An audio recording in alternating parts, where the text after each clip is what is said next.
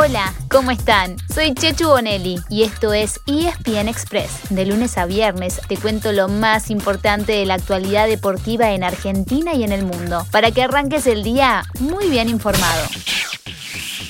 Lo impensado ocurrió, terrible papelón en el Arena Corinthians. Se disputaban cinco minutos de partido. Funcionarios de Anvisa interrumpieron el partido porque estaban, supuestamente, cuatro jugadores que no debían estar en el campo de juego. Recordamos los que llegaron desde la Premier.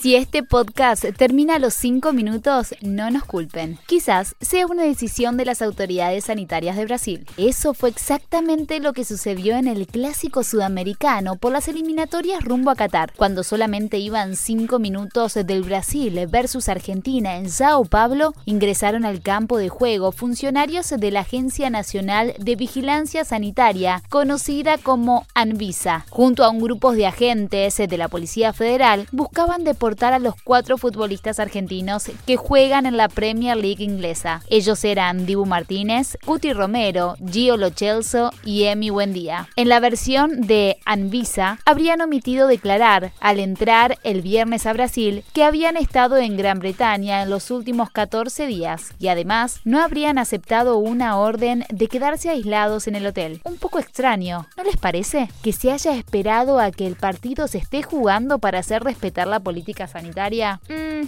raro. Así lo contaba ayer en Equipo F Antonio Barra Torres, director de ese organismo brasileño.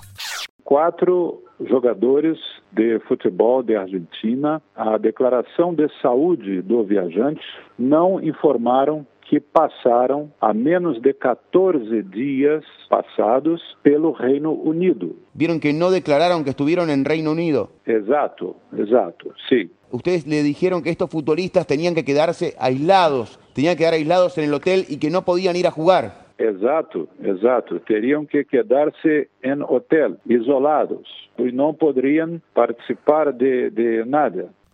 La cuestión es que el equipo argentino se retiró al vestuario, lo mismo que el cuerpo de árbitros. Y más tarde, FIFA confirmó que el encuentro quedó suspendido y que su comisión disciplinaria determinará los pasos a seguir. Podríamos arriesgar muchos desenlaces distintos, pero esta vez, con un escenario tan complejo, vamos a esperar mejor a que FIFA anuncie su decisión. ¿Ustedes creen que se declarará ganadora alguno de los dos equipos o se jugarán los 85 minutos restantes?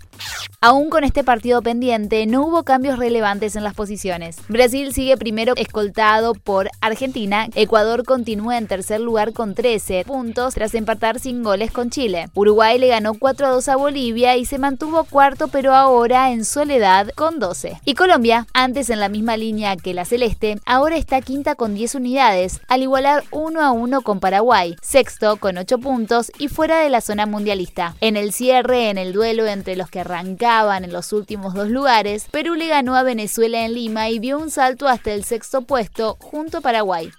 El jueves será la tercera y última fecha de esta triple jornada. Argentina recibirá a Bolivia en el Monumental, en el primer partido con público desde que comenzó la pandemia. Los otros cuatro choques serán Uruguay-Ecuador, Paraguay-Venezuela, Colombia-Chile y Brasil-Perú.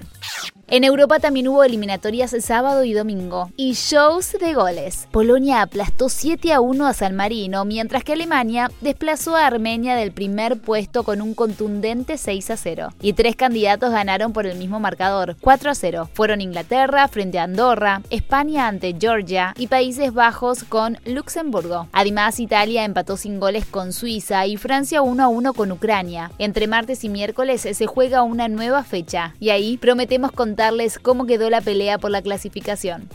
No queríamos dejar de contarles que hubo otro Argentina-Brasil importante el fin de semana, pero terminó en derrota 1 a 0. Fue el sábado en la final del fútbol paralímpico de Tokio 2020. Los murciélagos se quedaron así con la plata, mientras que Brasil se llevó su quinto oro consecutivo.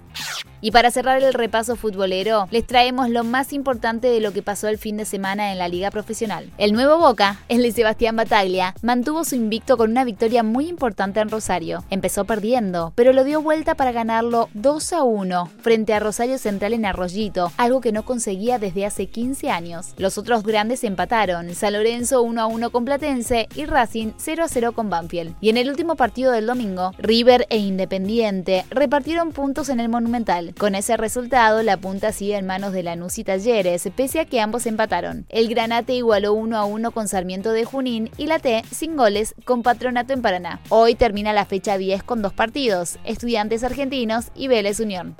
En el US Open se terminó la presencia argentina en singles. Facundo Bagnis y Diego Schwartzman perdieron con el mismo rival, el neerlandés Botik van de Sands-Jules. El que sigue en carrera rumbo al último Grand Slam que le falta ganar este año es Novak Djokovic. El número uno del mundo juega hoy por octavos de final y desde las 8 de la noche con el local Jenson Brooks Bay. Está a cuatro victorias de ser el primer hombre en la era abierta en ganar los cuatro grandes en el mismo año calendario. Si querés ver este partido o cualquier cancha del US Open en cualquier momento, no te olvides, todo el torneo está en Star Plus.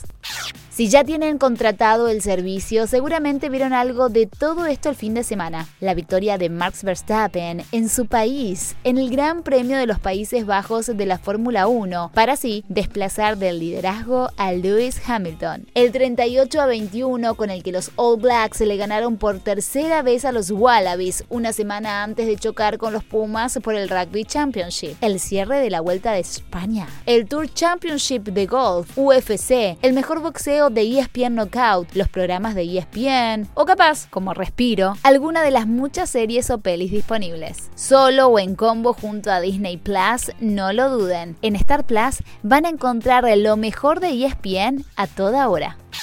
Y así llegamos al final de nuestro episodio de hoy. Soy Chechu Bonelli y de lunes a viernes te traigo las noticias deportivas más relevantes para que arranques el día muy bien informado. Te espero en el próximo ESPN Express. Y no te olvides, dale clic al botón de seguir para recibir una notificación cada vez que haya un nuevo episodio disponible. No te vas a arrepentir.